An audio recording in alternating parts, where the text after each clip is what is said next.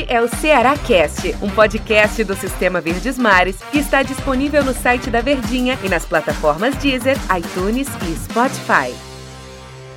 Fala, meus amigos, ligados aqui em mais um Cearacast, aqui um podcast do Sistema Verdes Mares de Comunicação e para falar de uma vitória histórica, né? O Ceará em jogos oficiais nunca tinha vencido o esporte por uma vantagem de quatro gols e nem o esporte tinha vencido o Ceará, ou seja, o maior placar em jogos oficiais neste confronto entre Cearense, o Cearense, Ceará e o Pernambucano Esporte do Recife deu vovô, né?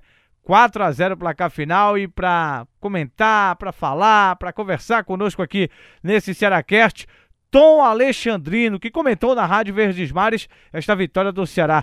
Tom Alexandrino, o que se falar de um, em um podcast em que o Ceará vence por 4 a 0 um adversário de primeira divisão também como esporte.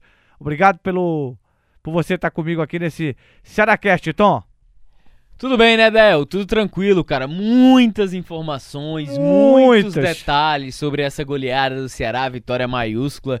Eu acho que antes de mais nada, né, se a gente falava antes da partida contra o esporte, destacava um favoritismo do Ceará, eu jamais podia, pude, poderia, né, já falar poderia, já poderia imaginar que o Ceará construísse um placar tão maiúsculo, tão elástico e foi um 4 a 0 que poderia ter sido 5. O Vina perdeu um gol sozinho na frente do Luan Poli, chutou em cima do goleiro. Então o Ceará ele construiu o placar. Partida foi fácil? Não. O Ceará fez com que a partida se tornasse atrativa e fácil para ele. Se a gente pensar, Del, lembrar, ali pelo menos os 20 minutos iniciais, o Ceará teve muita dificuldade. O esporte ele passou a marcar em cima, fazendo uma marcação mais alta não dando espaço para que o Ceará trabalhasse a mobilidade dos seus volantes, principalmente com o Oliveira e o Charles. Só que em determinado momento o Ceará passou a criar, tentar voltar, principalmente com o Mendonça. O Vina vinha buscar mais o jogo.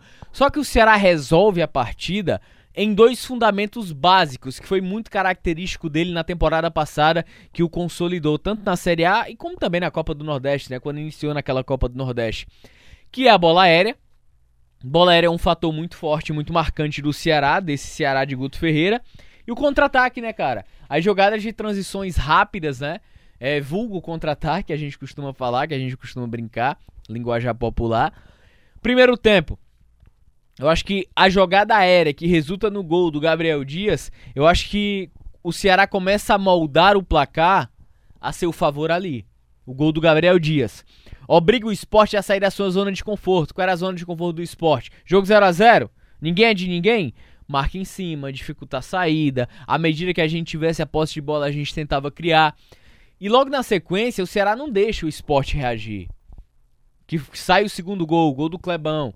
Gol do Clebão que eu acho que dá mais tranquilidade pro Ceará no primeiro tempo. E no segundo, seria aquele cenário, né?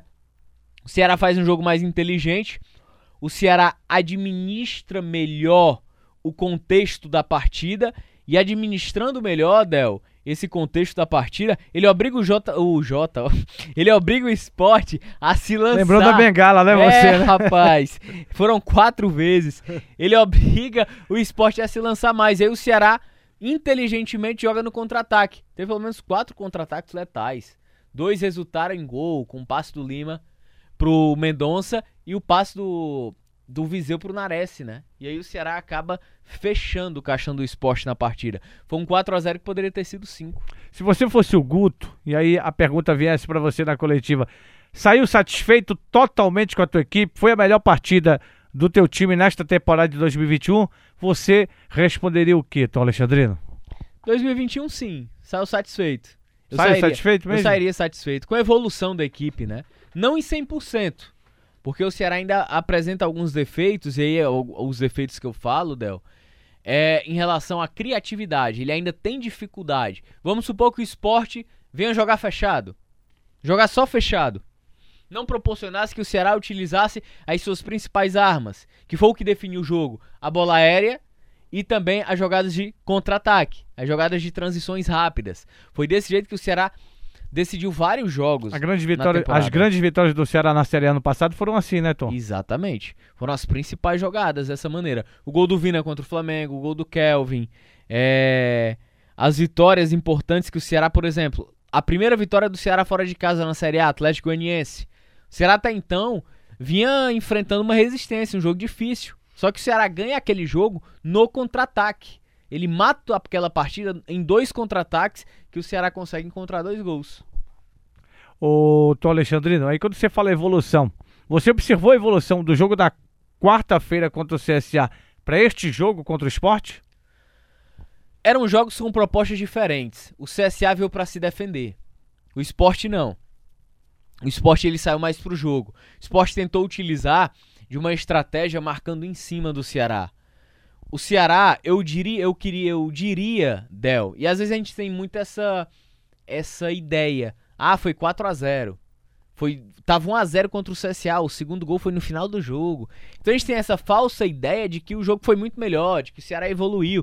Não, foram partidas com contextos diferentes. Onde contra o CSA o Ceará ele não foi exigido e não foi obrigado a criar, a sair, a jogar no contra-ataque, não, pelo contrário.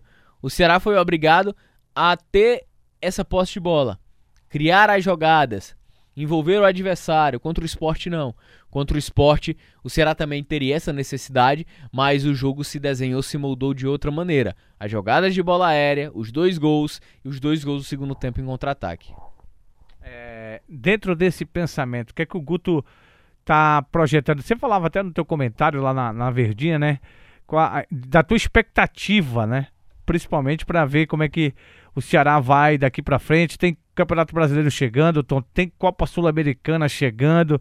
Você acha que o Guto já tem na cabeça dele o time, o Charles ali vai ser o titular, volta a ser o titular, ganha a posição. Você falava da tua expectativa, principalmente desse setor. Eu queria que você falasse da volância do Ceará. Muito bons jogadores, o Nares, você até citava ixi, nos teus comentários, né?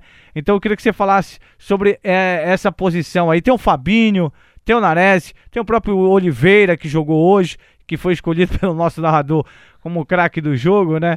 Eu te pergunto, Tom, é o, o narrador tava emocionado tava, hoje. Tava emocionado, saiu tão feliz daqui, vou te dizer, viu? Rapaz, segundo ele, ele queria escolher o Viseu pelo passe pro gol do Nares, Nares. mas ele desistiu.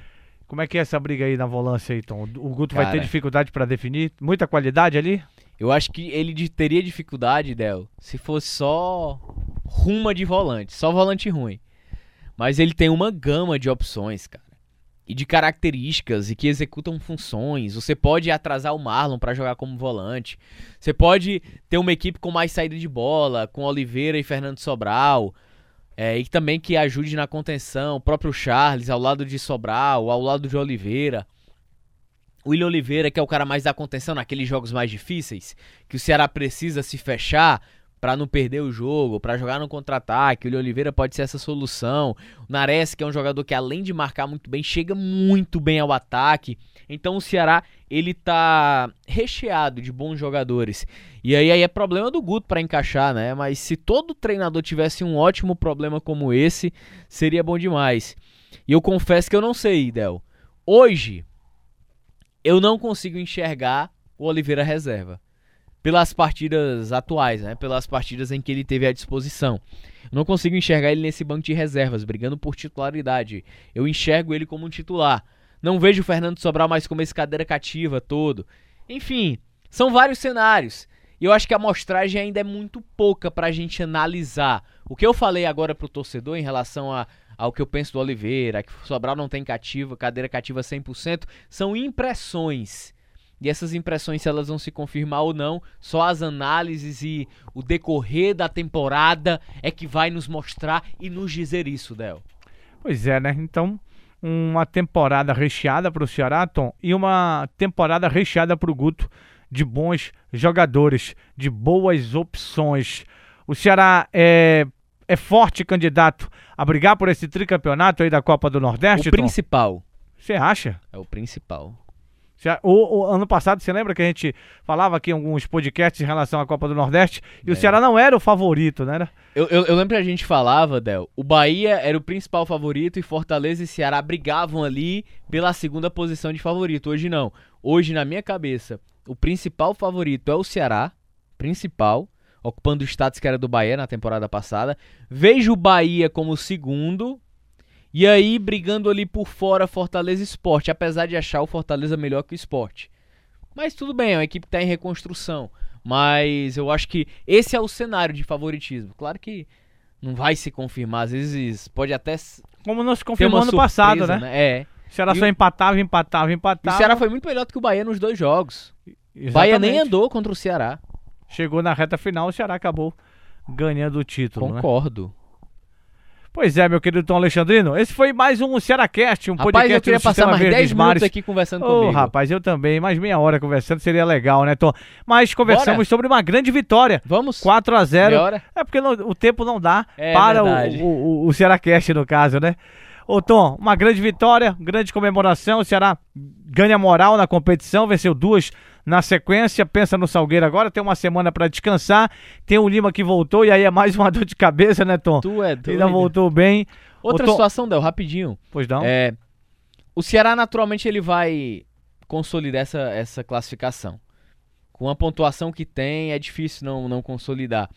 E aí contra o Salgueiro, será que ele vai dar mais rodagem a jogadores? Olhar um Jorginho como titular, observar mais? O que é que você acha?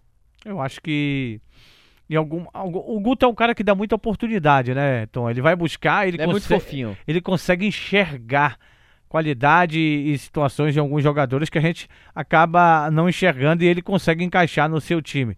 Vai dar, vai dar oportunidade sim aos jogadores. Tem o Steve, tem o Steve Mendonça aí que tá voando, mas tem também o Ione Gonzalez, né, que tá com Covid. O cara não teve muita chance ainda com o Guto, é mais um que vai brigar ali por uma vaga também, né, Tom? É, observar esses jogadores, observar que tem muita gente boa ainda se recuperando, o próprio Johnny Gonzalez que é uma expectativa também, Del. Valeu, hein? Valeu, Tom, um abraço. Obrigado por você participar comigo aqui desse Cearacast. Um abração. Valeu, galera. Um abraço. Até a próxima, se Deus quiser. Tchau. Este é o Ceará Cast, um podcast do Sistema Verdes Mares que está disponível no site da Verdinha e nas plataformas Deezer, iTunes e Spotify.